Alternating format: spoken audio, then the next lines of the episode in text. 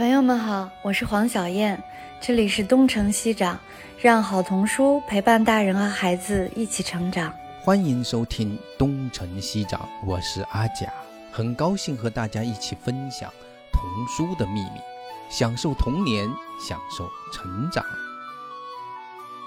呃，今天我们请来了熊亮老师。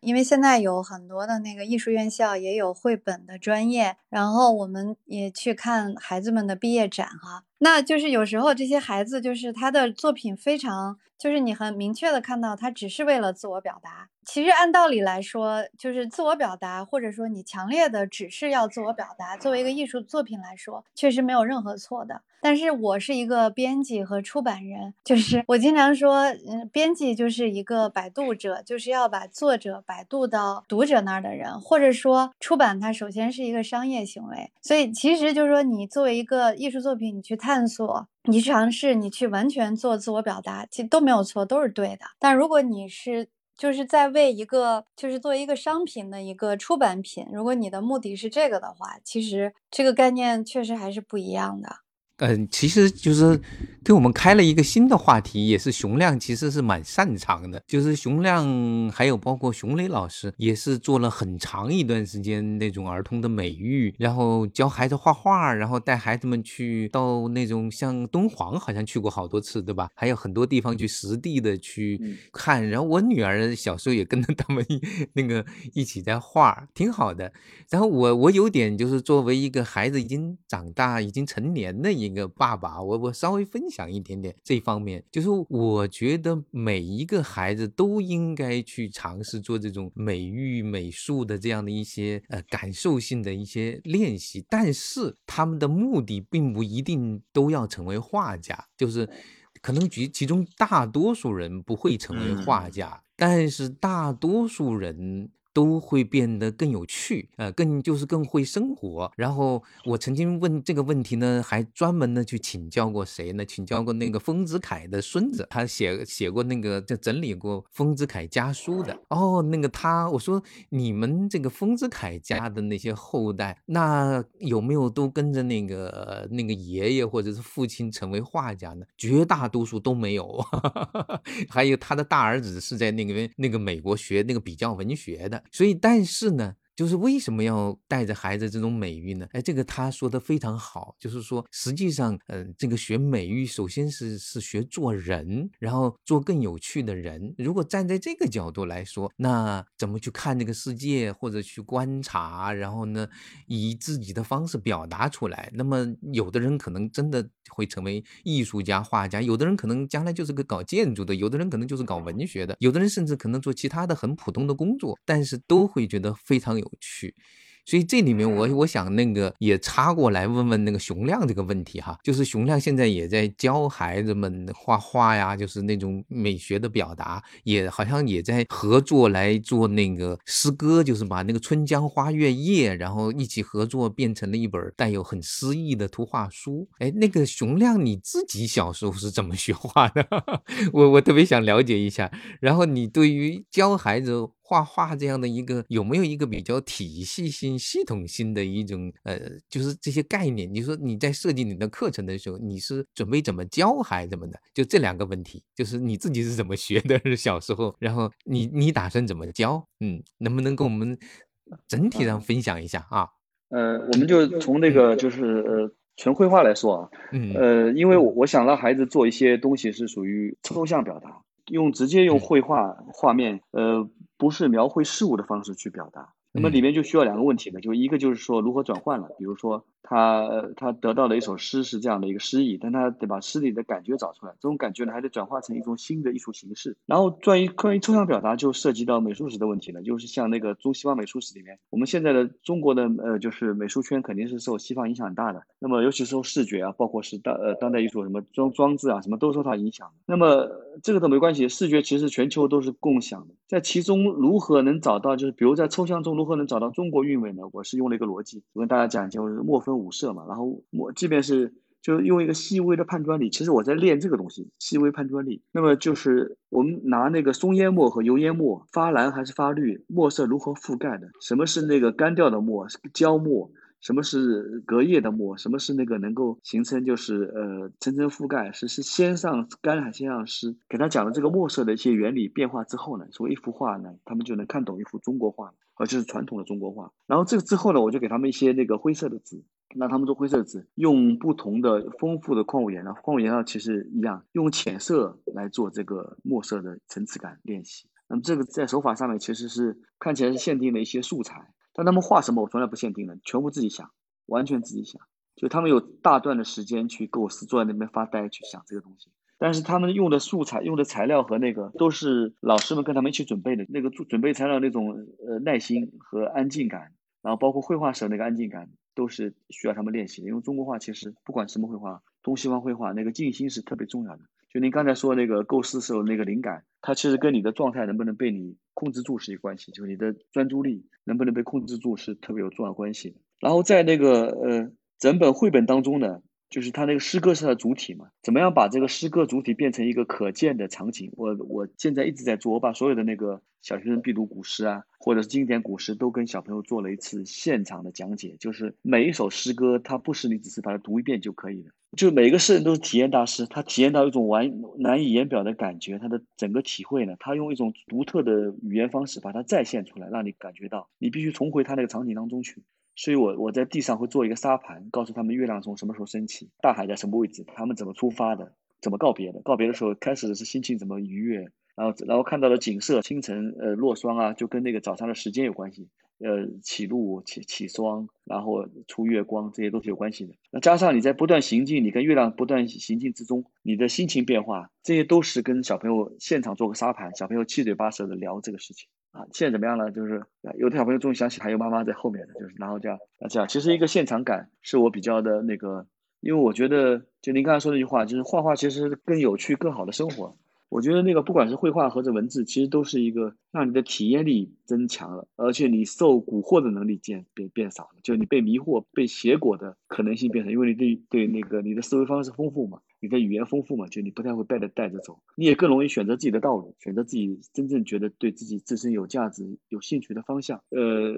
然后另外就是说，就是在春江花叶中，其实就是你，你通过一种语言，你是更能够，你你不是到了春江花月，你就情不自禁念出春江花月这首诗歌了，用用这首诗歌代替你感受，而是你到那边之后，你会像诗人一样，慢慢的体会，抓住每一个细节，把它留在你的记忆当中。那么每个每个人都活一次，你你活的就会比较印象深刻，而且觉得好玩嘛。所以就大概会用这样的方式。我现在也尝试把那个，这个其实是我最重要的工作，在这个春天我现在尝试把那个所有的那个呃小学生必读诗歌都给小朋友讲一遍。每次讲的时候都是用这样的方式还原场景。你会发现每一个诗人真的是太有趣了，就是诗人的那个体验感太强了。他们现在那个变成七言之后呢，可能是受很多的那个因为七言这七言这么一个形式的影响，其实他们这个已经完美的写出了当时他那个状态。有机会有跟大家讲这个，就是我我现在现在特别喜欢跟小朋友讲这些东西，就是其实更注重的是他的一种体验，我我感觉就是，然后用这种体验，但是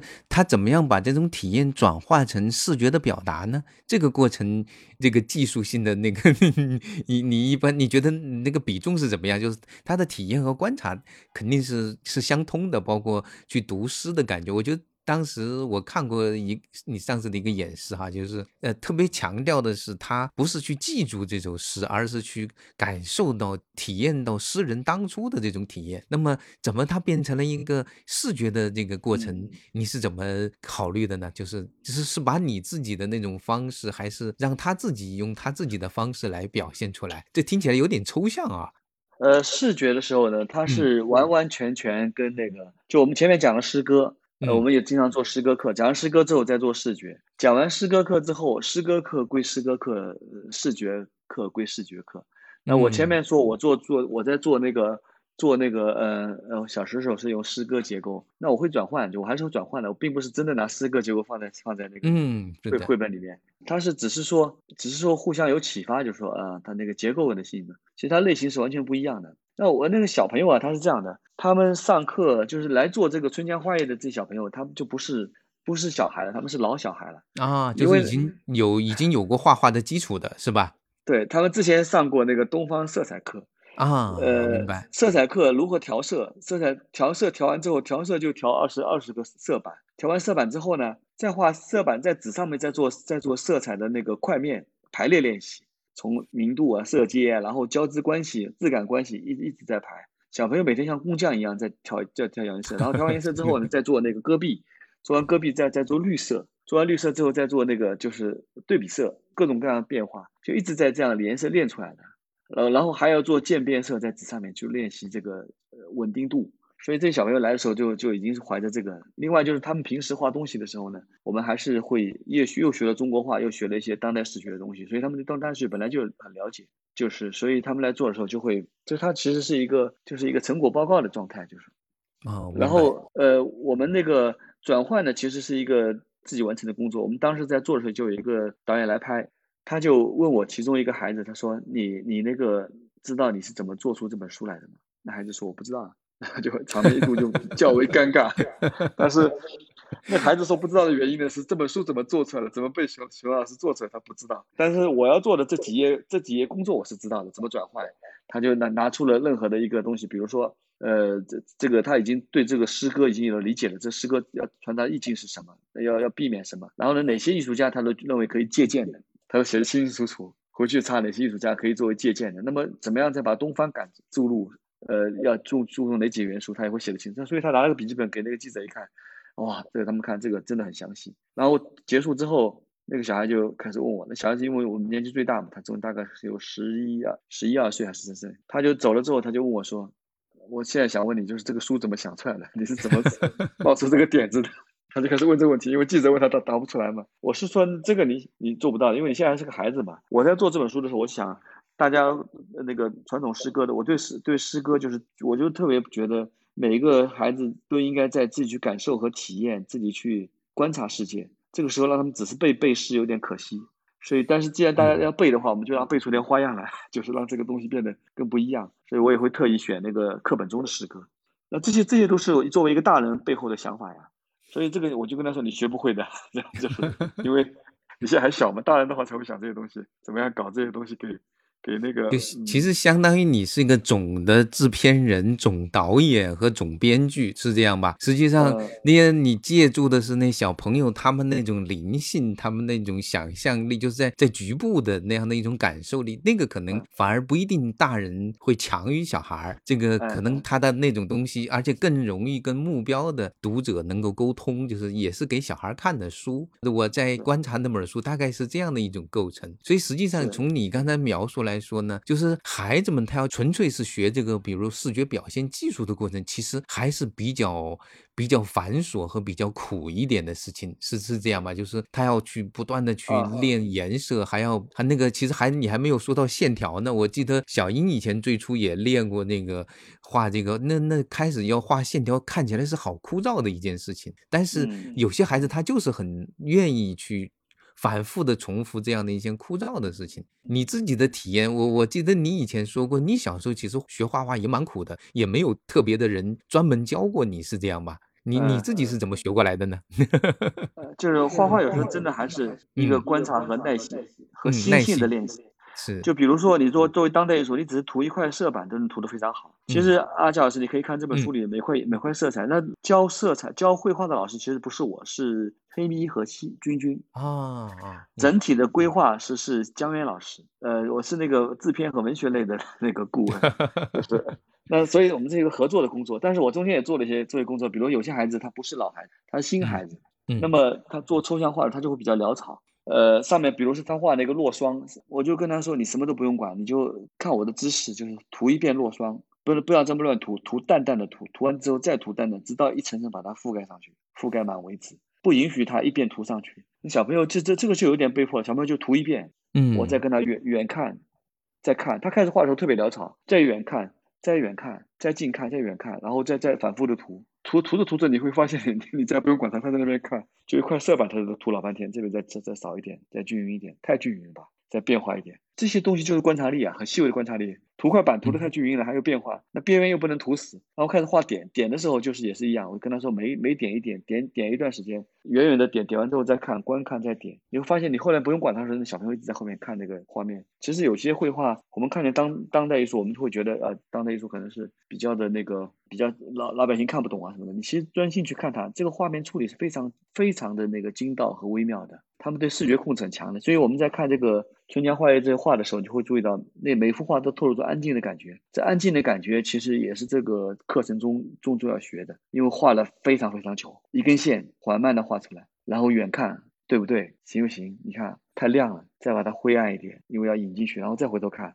这样反复，就每每个小朋友都在练这个判断、判断、判断、判断，不停的在练这个画面中的判断，而且而且这个要一层一层让这画面显得很安静。我就我婆过来一看，我就会说，嗯，你这画不安静，再来一下，你这画太急了，就这样，你再画一张，就是小朋友 都崩溃了，再画一张，然后就逐渐他静下来。呃，就以前我们我们在那个，就是我在画一幅画的时候，我请一个朋友，他也是画，他画画，他帮我来填色。这个我们这边有画家老师，肯定他画的，如果画的画都很安静嘛。让他填色的时候，那个画家问我怎么填啊，我就跟他说耐心的涂就行了。后来涂了还是不够耐心。涂的那个颜色东一撇西一撇的，其实心境也是一种绘画，就是你的心性也是绘画中特别重要的一个部分。你只要你心静下来，你就能判断，就是希望构思一样，你心静得下来，你就能构思。所以他其实要想判断是不是是不是达到他的目标，达到他想要的效果，嗯，这里面其实我觉得还有一个前提，就是他应该是看过真正看过不少真正画的好的画，或者是他有过某种某种这样的体验，否则他怎么判断呢？这个是一个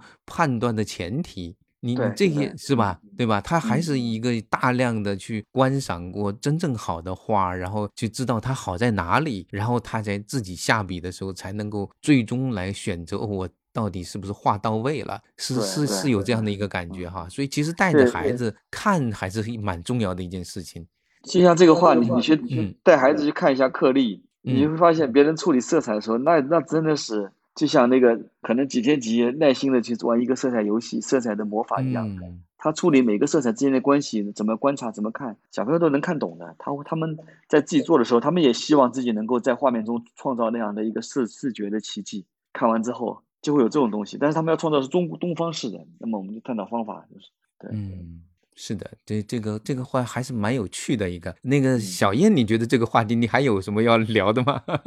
我我是觉得画画是一个很有意思的事情，因为我刚才有说我最近在学嘛，你最近在学，然后 他们就告诉我说你要大胆，就是他们教我以后，他们就觉得哎你还是挺有潜力的，因为你胆儿特别大，你敢下笔，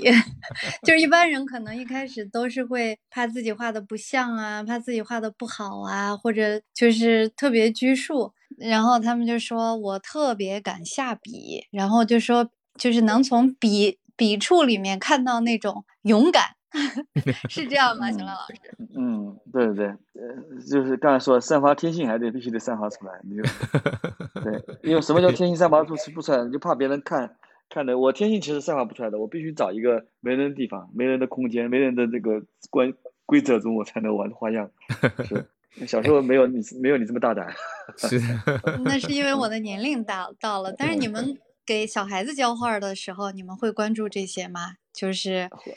呃，会的，会的。别人这样教我，这样。我们其实每个孩子都很大胆，但是我们的孩子呢，基本上到了我们这边的话，因为老师比较好，老师都是那些非常好的艺术家，他们在教嘛，所以就是他们，而且都是呃女孩子，而且特别那个呃女性为主啊，男有男生？呃，每个老师我们在教的时候都是，其实是都是呃我们在年年尾做个总结，到底我们在教什么？教技法嘛。当然，技法肯定会教的，因为每个老师做版画、做中国画、做诗歌、做做那个雕塑、做空间，他都有他的专业技能。但是实际上，技能是一部分，每个老师都在努力的把自己说什么是他让他觉得自让自己最有活力的那个方法，用这个方法去启发孩子。大家都是以这么个方式的，所以孩子到这边之后就逐渐就都很有活力。那有的孩子呢不太愿意表现，就是他想躲起来画，那就躲起来画，但他画的非常好，他躲起来才能好，所以我们也能接受，就是就都可以的，嗯。我们我们聊聊那个小木课吧，就是因为这是你可能最近几年最重要的一个项目吧。嗯，对对对，是的，嗯，做了四年了，嗯。嗯，然后我看阿佳老师您您的那个推荐语，您还记得吗？我您给小木课的推荐语，我有点忘了，是的，对，我我我我念一下您的推荐语哈，嗯嗯嗯。嗯，您的推荐语是：想象归奇，荒诞中不乏巧智和温情，成功糅合经典童话与古典神话的元素，颇有点《山海经》版的《爱丽丝漫游奇境》的味道。因为我为什么就是提出来你的这个推荐语？因为你和其他的这个像张明洲老师、陈辉老师、王志刚老师、王林老师。他们的那个推荐语都不太一样，他们都是比较强调那个中国元素和就是绘本啊，或者说是那个图像小说的这种表现形式。但是阿扎老师的这个等于说就是把《山海经》和《爱丽丝漫游奇境》加在了一起，这个特别像我们我们知道的海外的那个图书推荐方式，他一般就会说，比如说这是《哈利波特》加《暮光之城》啊之类的，你这种推荐方式还是挺有意思的。他其实那是我读了前两前两本之后写的。我我的读的感觉是，他看起来其实是蛮中国，但是呢，骨子里面故事里面有很多的元素。我的理解其实是有很多西方的童话那种那种元素在里面的。我我看到了《爱丽丝漫游奇境》的一些就是处理的方式，但是呢，它的源头呢，我知道它又是从《山海经》里来，但是而且从它的那个故事的那样的一种一进一出呢，又有点像那个。呃，《桃花源记》哈，那我我这我不知道我的感觉怎么样哈，就是所以你熊亮，你你你说说看啊，嗯，呃，是是，我那个开始写的时候是。我真喜欢《爱丽丝漫游仙境》，如果小说里面我喜欢的，我就喜欢它，就是啊，我也别的儿童小说喜欢别的儿童小说，对。对对是。但是我后面写的时候呢，就会逐渐的那个比较有很多的那个动，因为六集啊，不可能一直是那个《漫游仙境》，《漫游仙境》是薄薄的一小本嘛，所以它就会有很多的那个变化和冲突，这个在只有在里面。我最近也在那个重新再梳理这个，就是写了一遍，我又又把它那个人物关系再重新再再梳理，反正就是一直在做这个。其实那个他就桃来自桃花源的，桃花源短短一些文字对我来说就很有启发，因为。我之前是画那个中国画，而且我们家还是那个姓熊嘛，楚楚文化，我爸特别喜欢那个，所以他经常看楚国的历史啊，我也会看一些那个楚文化的一些图案啊，或者包括那个屈原小时候也是，我正好学中国画的一个比较重要的题材，所以我觉得就是。嗯，而且还觉呃觉得还是还有旅游之中，就包括中国话以前说传神写照啊，包括那个《洛神赋》里面为什么那个曹植心情不好时会遇到洛神，他们两个还眉目传情呢？因为以前九歌里面那个呃也是云中君降临的时候，就跟爱情降临是那个感受，我怎么读的跟爱情降临是一样的，跟消失的是跟爱情消失是一样的，就是云层里光光芒消失的那种感觉，所以。他那个时候神和人的关系呢是互相交织的，那个巫师啊，他可能作为一个中介，就会有很多的那个跟神的连通，所以我们传承写道其实是传神的意思，真的能把神传过来。像像之前那个画，呃，就是我们还看过另外一本书，讲那个韩干画马不不画骨的，就是那个故事，大家都以为杜甫说那个韩干画马画的不好，其实在本意上是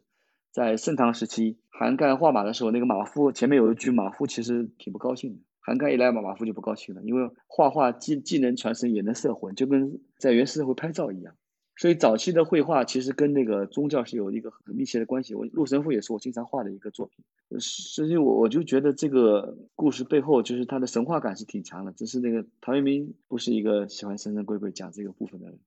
呃，我我就觉得我应该把这他这个故事完善一下，然后。把这内内容给填充进去，把我小时候看过所有的那个奇奇怪怪的小说全部放在里面，因为那个东西基本消失了。包括十十十几年前，快二十年前做过那个屠龙族，那么他的屠龙族如果全部被龙杀完了，我现在忽然想屠龙族也能做啊，因为桃花源里面应该还有龙，但没人去过，所以就这些人物全部被挖出来了。门与怪其实来自于堕语啊，就是《太平广记》的故事，所以它本来就有很多那，就是桃花源成为一个世界一样，就把我以前写过的一些零零碎碎加上更多的一些东西，加上全部放在一起，就组成了一个。呃，所以一写就写了四年。我我记得最初是想构思写十二本的，是吧？对，但最后是写完写成了六本。六本，对。最近我我是要把把它完成，把它那个六个故事统摄在一起，做一个前后的关联。对。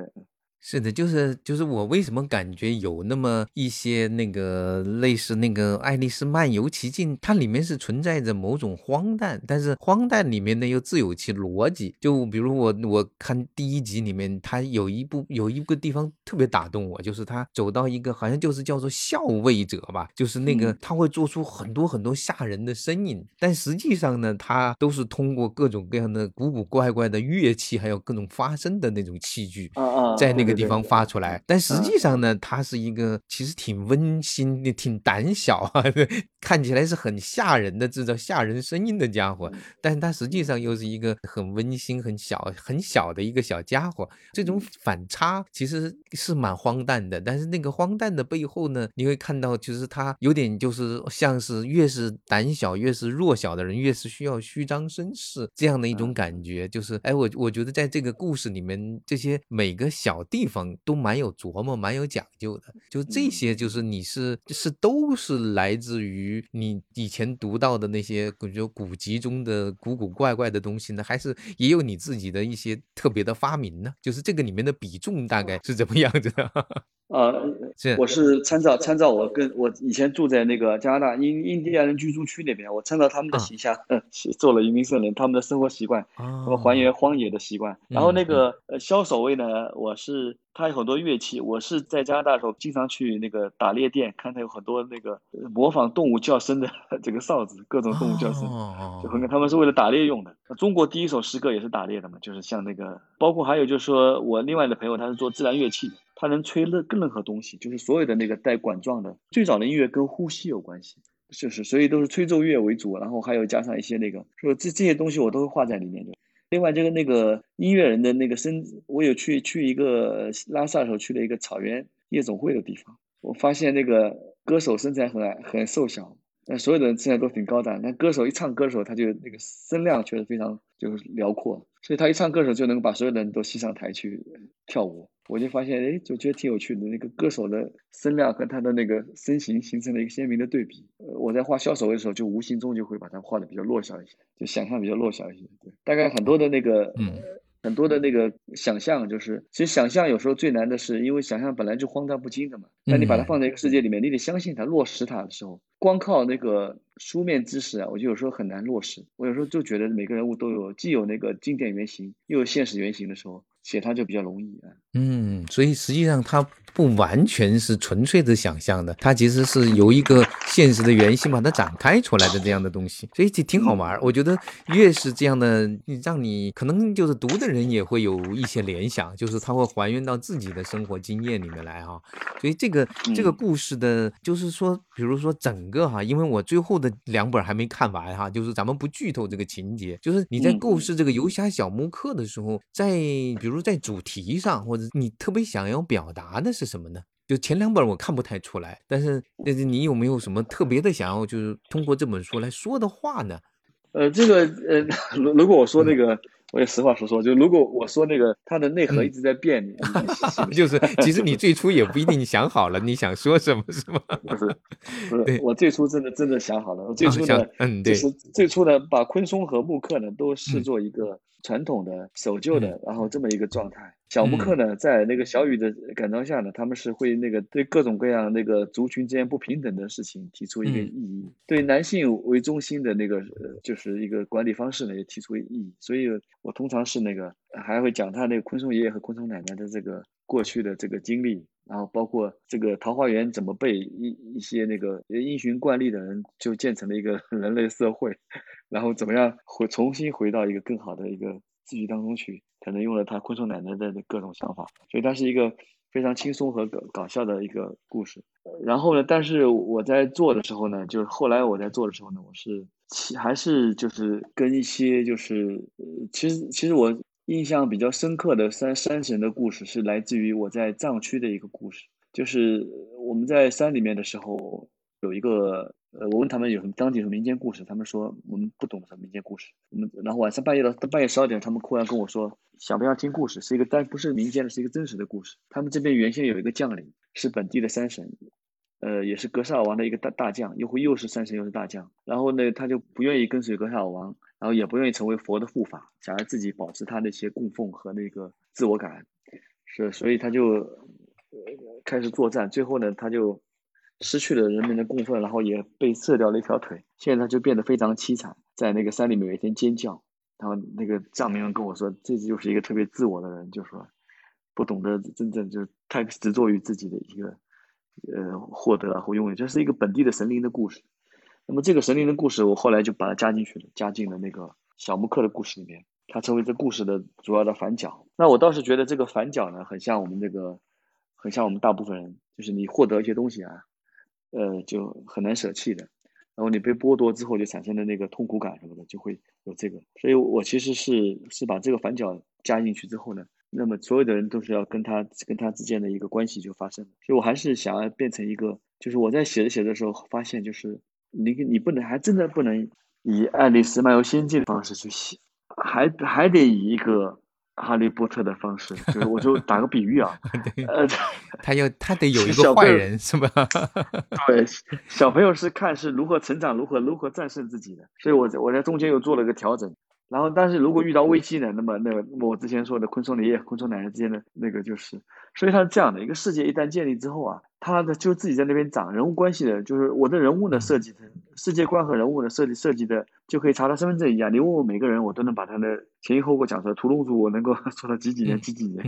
说的清清楚楚，几十几千年前第一个是谁，鼻祖是谁，呃，那个原祖是谁，就是这么都能够这样去做这个整理。但是他的故事发展呢？其实是有时候是在不断的，就是在写作当中人物之间不断关系在确立，是或是那个。但小雨呢，从一开始就有一个特殊之处的，因为小雨呢是一个关于羽化的意思，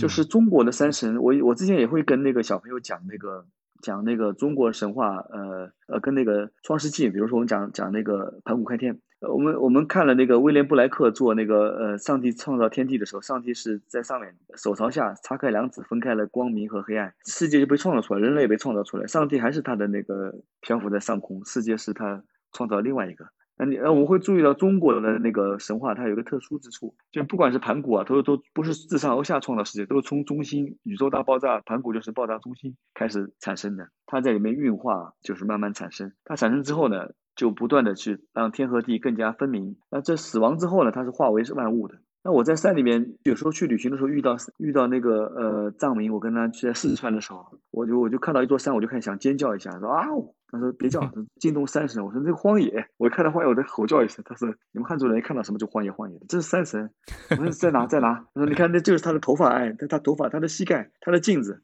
我就说。那他也不站起来走啊！他说：“这个，我跟你说，概念不是这样的。我刚才收回我刚才那句话。”并不是说他这他头发他的膝盖，三生是无所不在，他是化身在其中的。我们这是我们站在这里，我们都属于他的一部分。那么你看盘古就是这样的，化身在世界当中。女娲也是，我们读我们读女娲只读到补天这一块嘛，就是很多小朋友读。呃，阿小，你看读女娲后面，它还有一个就是女娲自自己其实还永远是那个在融入世界的。我和人是负阴抱阳，女娲是反过来的状态去去这个存在的世界里的。包括那个嗯，就是中国很多的神话其实都有这么一个夸父。最后他那个死了之后，他化桃林，还给汇集那个过路的人什么的。就死后化身是一个比较有意思的东西。所以我在一开始的时候，女神就是女神在哪里？到底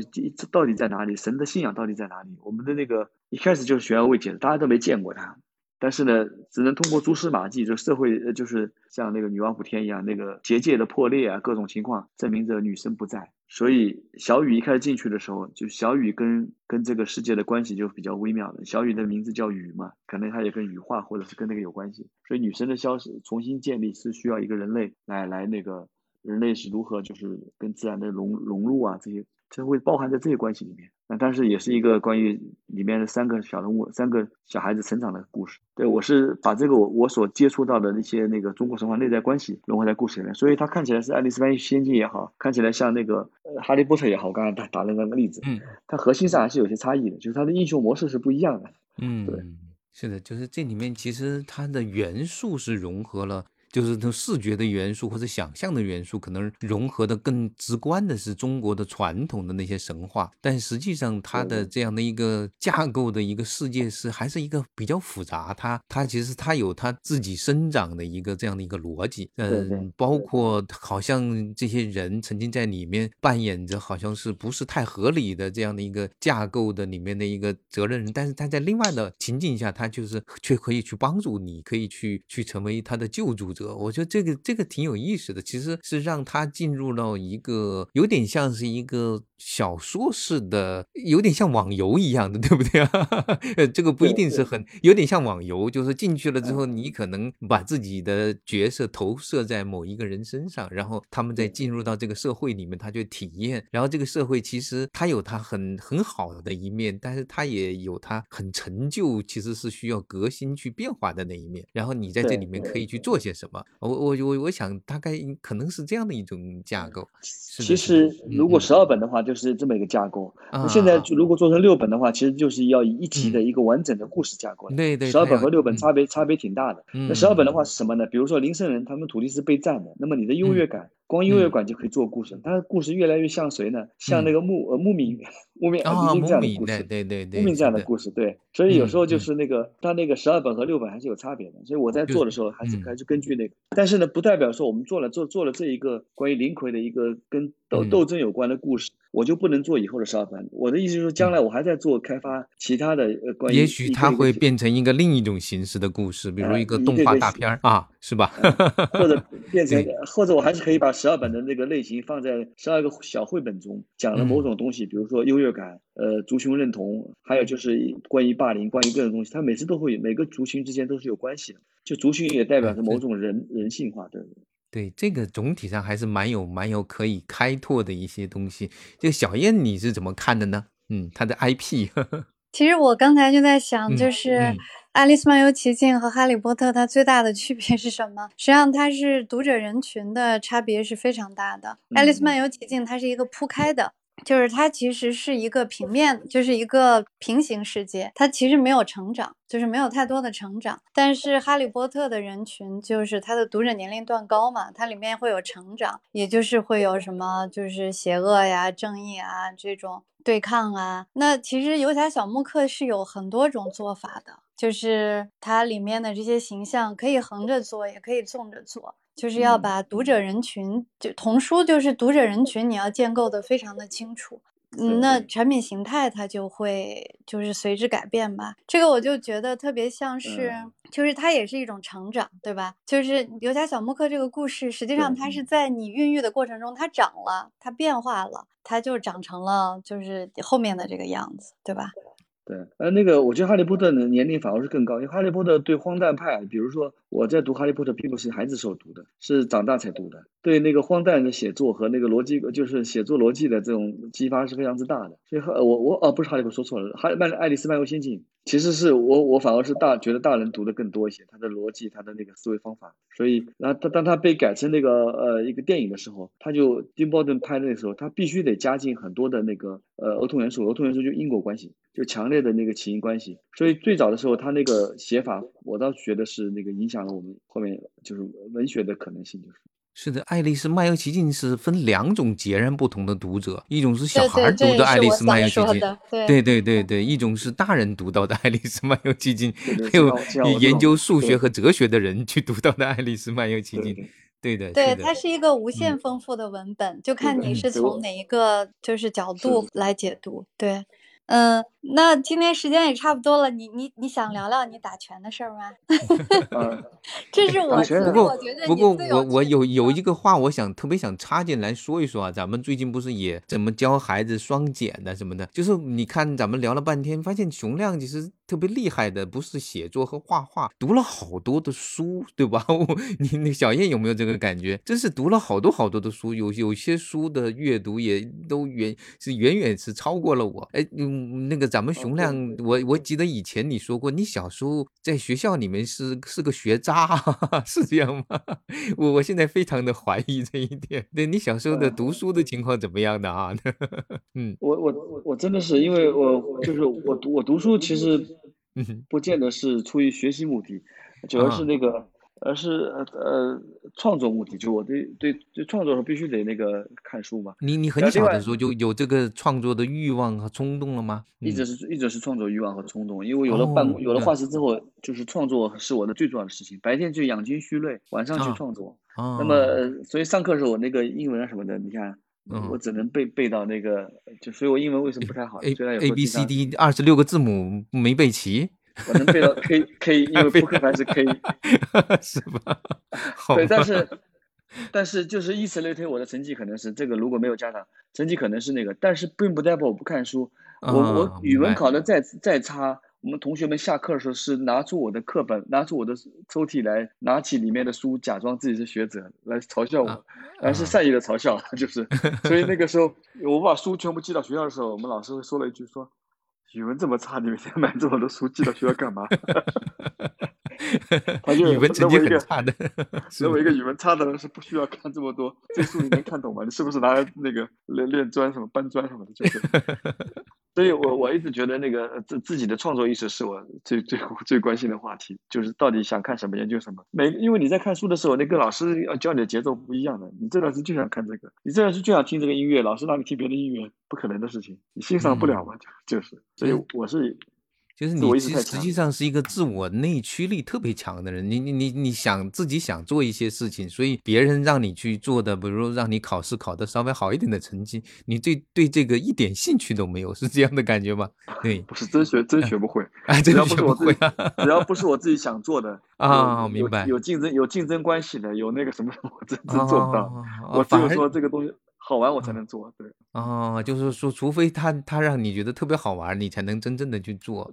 除非我自己自发想做，我才会做。然后如果不如果说这个是要大家去竞个标和那个，我肯定输了，我竞不出来。对，哎，但是你想想看，咱咱们说文无第一，武无第二吧，是这样说吗？那那你比如说你现在也练拳，练拳不是也也有一个胜负和那个竞争在里面吗？你你现在那个这个拳练到什么样的层次了？你这什么段位了？可以咱们分享一下吗？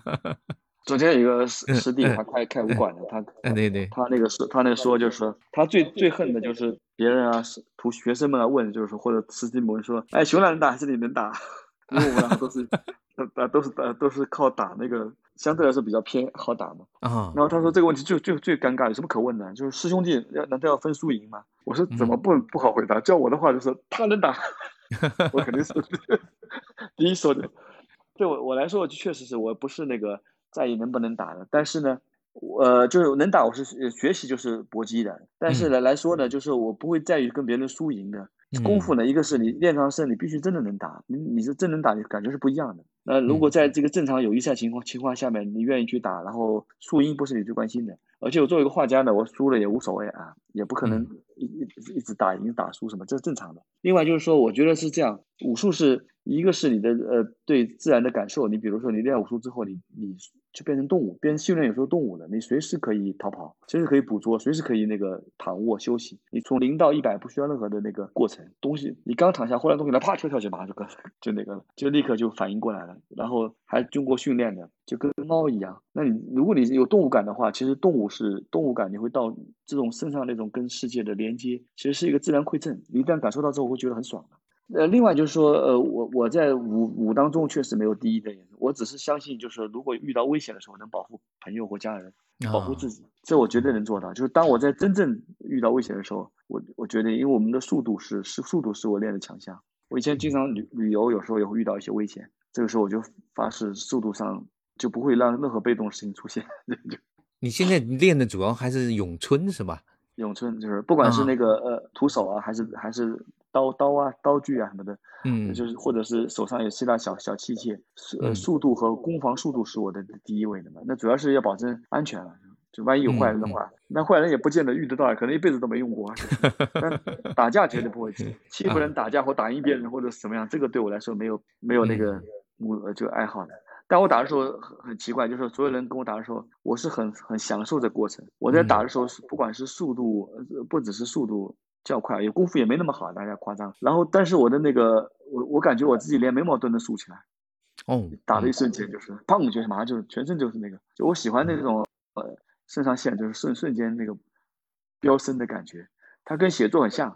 就回到第一个话题，说灵感怎么来的？灵感是因为身体砰自然爆爆发出一阵那个激素，然后整个人又练习出来的啊，练习练习，对，灵感就是这么来的。画画也是这样的，一张画瞬间要掌握到的时候，都是嘣就就是立刻就进入到那个，你你感觉自己的那个超能出现了，嗯。这是这是蛮让人羡慕的状态。其实每个人可能都有，但是能够频繁的、反复的出现，并且能够诞生一个这样的一个结果，真的是很不容易哈。最后一个话题其实就是想说，就是写作、写故事，然后绘画和打拳这三个中间的关联是什么？实际上你刚才已经回答了。是的，是的，嗯，挺好的。有没有听众想再说两句？咱们时间也差不多了哈，那个看看有没有抓住最后的机会。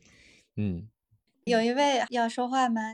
哎哎，谢谢小燕老师。然后熊亮老师想问您一个问题，就是呃，我家小孩是三岁多，然后就是他画画的时候会怯，就是不敢就是随意的画，或者是怎么样，就是这个怎么解决？可能我觉得就是今天我们也在讨论，就是说小朋友开始画画的时候，可能他。呃，开始从简笔画入手，或者老师有一些规范的，那么那个时候不是比谁画的好，比谁更大胆，而是比谁那个更符合老师要求，举手更快什么的。所以他其实开始的时候就会受一些束缚的，包括有时候可能受到一些外界的评价也好，都会有束缚的。我觉得绘画跟那个舞蹈和跟表演一样，是要释放天性的。首先要把手，就是您说的一点没错，就是名字也取得大造，就是 就一定是那个，一定是先让他那个。整个都天性散发出来，然后把手上的这个就把气气息给给散发出来，然后再动手画。那这个时候呢，还有一点就是说，你可能打散他过去的一个思维，就是他可能现在画东西画不像，或者他画不好。那么你可能就是说，就是说我们画东西不需要画的像，画的好的，我们只要学学会观察，看见一幅场景，如何准确又快速把它观察出来，观察有块面有，就是你换一种语境。换一种视觉语境去跟他沟通，就比如说我们现在可能去看一下那个一些当代绘画或者当代设计，呃，它里面的绘画观察点就是不一样的，它跟画的好不好没关系，就看这个人够够不够大胆，观察是不是细腻。那么这个时候每个人都能观察到的，我觉得换个换个手法，他就会大胆起来，真的。嗯嗯，是换个观察方法，对，嗯，是是是。因为我最近也在学画，然后我的老师就告诉我说：“你的感受是最重要的，你感受到了什么，你就画什么，你不要就是去模仿它，或者说你一定要把它画的像啊之类的，是这样对吧？其实它是绘画也是表达嘛，对吧，小兰老师？嗯，对对对，绘画有一点是那个偏偏向于那个呃技术性的，它的表达，比如说我们在早些时候，它。那个表达力，早些时候那个表达力可能是确实是工匠型的，就你画的越好，手工上手上功夫越越越稳定，呃，大家就会觉觉得你画的就是是是一个优质画师。但现在的话，因为我们在在很会画素描或者画的很完整，那除非就是从事专业画画，但如果我们现实生活中遇到的都是视觉，那么可能就是在于我们这个时候就会更加呃，就换一种方法。换一种方法，我就比如说我说换视觉啊，就换视觉观察、搭配、组合，呃，就是画面关系的这些构成，这些看这些东西的时候，一个是属于未来所需要的技能，第二个就是小朋友也在里面能得到游戏，因为它是一个视觉游戏，它的视觉观察游戏多过于它的技能性。这个时候就不会有顾虑，而且对未来说，这个是更需要的。就我们比如说，我们做一个各种设计、符号设计、各种图形设计、色彩的关系，然后做建筑都需要那个去观察空间、观察色彩、观察关系。这个部分，我觉得每个人小朋友都能，它是一个思维拓展的。因为那个小朋友举足不前的时候，因为他不知道怎么画，他头脑一片空白，不知道怎么想，然后有点畏手畏脚，怕自己那个画坏什么的。因为他手上没有那个，越是不敢画，手上因为没练嘛。但如果你有观察方法了，你就就会看了，就会思考了，你就有想法了。有想法的人不怎么可能不会画不敢画的，所以就换个语境。好的，好的，换个新的新的老师，就是这个意思。哎，那熊亮老师，就是比如说像我，其实是完全对，比如说已经很老了，对画画一窍不通这种情况，该怎么教育小朋友，就是让他就是放开了去画，或者是这样，就是我怎么就是引导他，就这个还挺难的，对我来讲。呃，对，就是。嗯，我我觉得就是呃，可以带他去看一些美美术馆，问他哪些画他喜欢的，让他自让他自让他自己去观察，就说自己去看。对对对，还有就是我但我这边我自己也有一个艺术课课程的，熊老师的艺术课你可以查一下啊。对对对，好的，也会有一些那个。就包括涂鸦，包括那个我，其实我最近也是感觉到，最近正在做一个东西，就感觉到那个小朋友在画简笔画，老婆老师说必须画在圈里面啊，画个画个圆圈，画个什么什么，我感觉这个从开始就扼杀了小朋友那个，所以我就回来之后一直想要做一个关于涂鸦的，涂鸦跟感官跟拓展空间、拓展有关系的，主要就针对那个画简笔画这个问题，因为 你将来永远不会画一只鸭子，永远是画个圈圈画只鸭子。画个土豆人，画个小人，画个圆圈，画几道光，然后黄太阳永远涂黄色，涂金黄色，你连那个词汇词汇都出来了，就是你所有的都被你的视觉都被那个概念给束缚住了，所以我我也是觉得，嗯，这也是未来要做的工作吧，嗯。是，而且不能低估小朋友的深度。就是我画画不行，然后我我让他看一些电影什么之类的，就挑一些，比如说二三十年代或者是四五十年代法国电影，或者是阿巴斯这样导演的电影。就是其实发现小朋友也能看得进去，就是他能看到很多细节，就是我们已经很难看到了。对，呃，他的看到细节，他是通过图像、影像看到的，就是所以他们的观察力都超强的。这个是跟这个是传统绘画跟现跟当代绘画不同的地方。就是我们在那个，就是我们在做绘本的时候，阿佳老师知道，就说我们呃到现在我还没有，我一天到晚说低幼低幼绘本，就是给。给在学龄前孩子做的幼儿园上幼儿园前孩子做的绘本，我到现在还没做的原因是什么呢？因为那个时候最难做，自自认为我自己已经是一个逻辑非常严严密的绘本画家了，我还得要还得要就是我想的更完整，才能让那个，因为小孩子他的他的那个文字不发达的时候，他的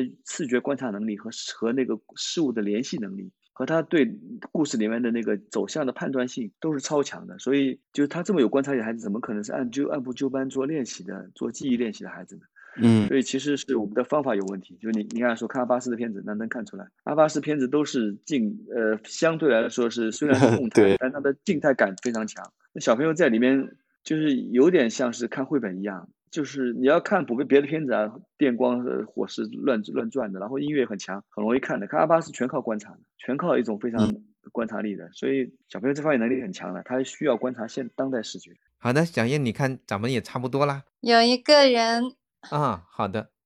就是刚才阿佳老师说了一个点，我特别认同，就是说小朋友学画肯定不是为了成为画家嘛。然后他后边其实补充问了熊亮老师一个问题，他一直没回答，就是就是嗯，就是熊亮老师是怎么成长为一个画家，然后以及就是补充的问的话，就是在这个过程中，就比如说你受到一些画的影响，或者是故事的影响，或者是经历的一些事情的影响是什么？对。呃，我小时候就是，这我首先我我确实我包括我在教学教孩子的时候或教学生的时候，嗯，并从来没想过他们成为画家，我都是本着呃他们更加具有那个理解力，更加具有视觉思维，甚至他能够一下子就观察到这个事物背后的关系，这种是我最关心的事情。那么他同时他就了解很多艺术视觉的东西，他有很好的审美，有很好的那个动手的实验的能力，做东西也非常棒，就是这个就基本上可以，他他当不当画家都无所谓的。但是我自己的话呢，因为从小就当就想当画家，因为我我们那时候是一个，就是我们我经常说我们那时候互联网也没有，是一个阁楼思维，在家里面自己觉得自己华山论剑特别重要，全世界很重要，就是因为跟外界是有个切断联系的，只能通过一些静态的媒介，像书啊什么的传递信息，所以我们都会认定当画家。现在当画家你会得到很多质疑，就是当当画家干嘛呢？以前是想着当画家就是呃就是就觉得很正常一件事情。所以，我小时候一直想当画家的。那长大之后，反而反而在变了。我现在对当画家这个事情也不那么执着了，反而是想，反而写作什么的就很难讲了。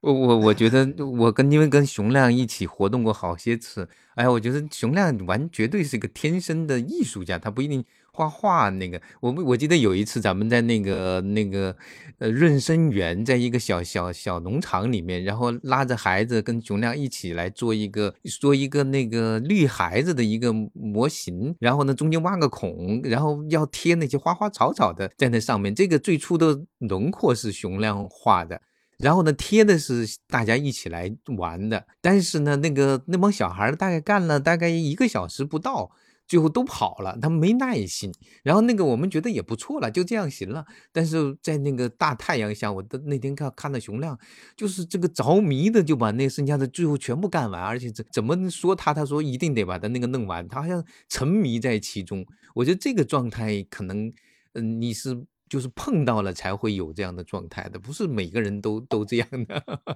我所以，我那时候真的是一种。好像如果不把它做完，不把它变得变成自己很满意的那种视觉形象，就是好像自己也无法过得去。这就像一种召唤一样的。这种我觉得这是那召唤了就去呗。但是小孩如果没有这个召唤也无所谓，那就那就去玩这个视觉也可以。我觉得这个，但是有些人 我觉得熊亮是天生的艺术家，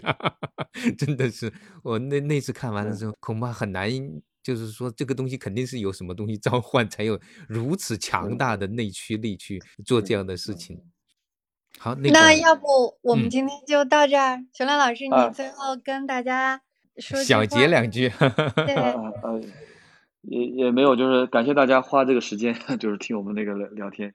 我是想那个，我是想，就是说，其实就像一次那个聚会一样，就随便聊聊。那个想法什么的，呃，反正我我自己感觉，因为呃，一个创作者不代表是大家都都得关注他，他说什么，他自己做了什么。但是总的来说，我觉得，嗯，虽然生活也很多，就是创作也不容易吧，大家做出版，黄老师对吧？做出版也不容易，创作也不容易。呃，都有很多，但是实际上我觉得还是挺快乐的，因为做自己喜欢做的事情，好像一直在做自己喜欢做的事情。这个对我来说已经已经极其奢侈了。对，阿杰老师可能也是这样。嗯，是的，是的，就这么多年一直在，不管环境怎么样，不管那个条件怎么样，一直在做自己喜欢的自己。我觉得这就已经足够好了哈。嗯，对，足够奢侈了，就是的，非常奢侈。是啊，就是特别难做出版也难，但是就像刚才那位朋友说，他说他想学东西没有时间，其实在我看来是不存在这种可能性的。你自己喜欢的东西，你自己想做的事情，你永远有时间。对，是，它都根本不存在一个平衡的问题。好嘞，那谢谢大家，特别特别特别感谢那个熊亮老师，然后谢谢大家，嗯。嗯，谢谢，谢谢，嗯。